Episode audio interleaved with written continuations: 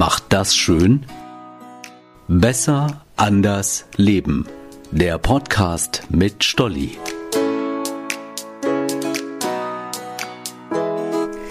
Hey, ich bin Stolli. Vor kurzem habe ich in einer Folge das Thema Ghosting kurz angeschnitten.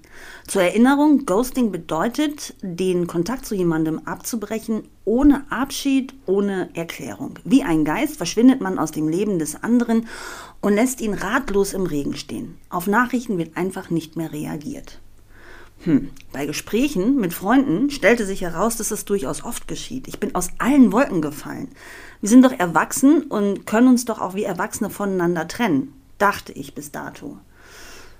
Obwohl ich mich sowieso nicht so gerne trenne. Ich liebe Menschen und wenn ich erstmal einen in mein Herz geschlossen habe, ist es schwer, mich loszuwerden. Obwohl, wenn man mich dann ghosten würde, ha, beim Ghosting geht es übrigens nicht nur um Liebesbeziehungen, die so sang- und klanglos beendet werden. Auch bei Freundschaften oder beruflichen Beziehungen wird geghostet. Aber ganz egal, in welcher Situation, eins haben alle gemein. Für den, der zurückbleibt, ist die Situation verdammt mies. Warum gibt es keine Reaktion? Man wird unsicher, zweifelt an sich. Psychologen sagen, geghostet zu werden ist in der Regel schlimmer, verletzender und langwieriger als der Schmerz, den ein klärendes Gespräch oder eine eindeutige Nachricht auslösen würden. Bei meiner Recherche habe ich von einer Frau gelesen, die jahrelang brauchte, um darüber hinwegzukommen, dass ihr Freund von jetzt auf gleich nicht mehr für sie erreichbar war. Per Zufall trafen sie sich nach Jahren wieder und sie fragte ihn, warum? Seine Antwort, Du hast mir eine Frage gestellt, die mich an meine Ex erinnert hat und da habe ich Schiss bekommen. Ja, war falsch, aber wenn du willst, können wir uns gern wieder öfter treffen. Bitte?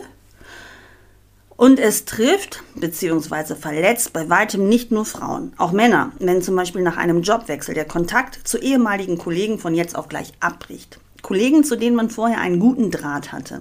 Von jetzt auf gleich Ende im Gelände. Was ist da los? Was habe ich dem Kollegen damals bedeutet, als er mich um Rat gefragt hat? Was ist passiert, dass er sich jetzt gar nicht mehr meldet? War das kollegiale Verhältnis nur gespielt? Warum wählen Menschen diesen Weg? Achtung!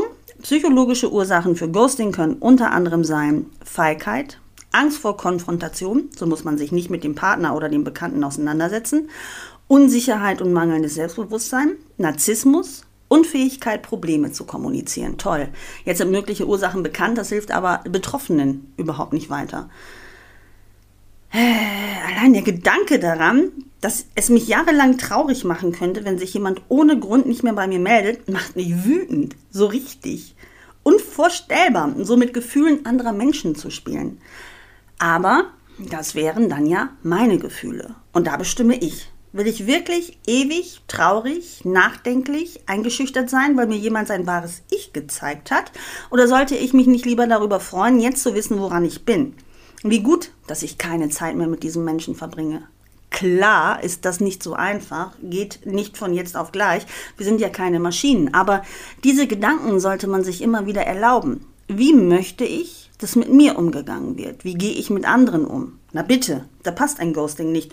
Und dann erlaube ich dem Geist auch nicht, mir weh zu tun. Soll er doch unsicher sein, ein mangelndes Selbstbewusstsein haben? Interessiert mich nicht. Habe ich nicht, will ich nicht. Tschüss. Lass die Dinge los, die du nicht ändern kannst und konzentriere dich auf das, was du tun kannst. Nee, kommt nicht von mir, ist aus dem Film Ratatouille, aber das ist ein Top-Ansatz.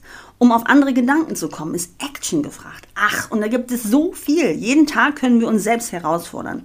Wir können eine Sport-Challenge starten, für den kommenden Urlaub Vokabeln lernen. Richtig herausfordernd wird es, wenn wir uns mit Schrödingers Katze beschäftigen, also der Quantentheorie.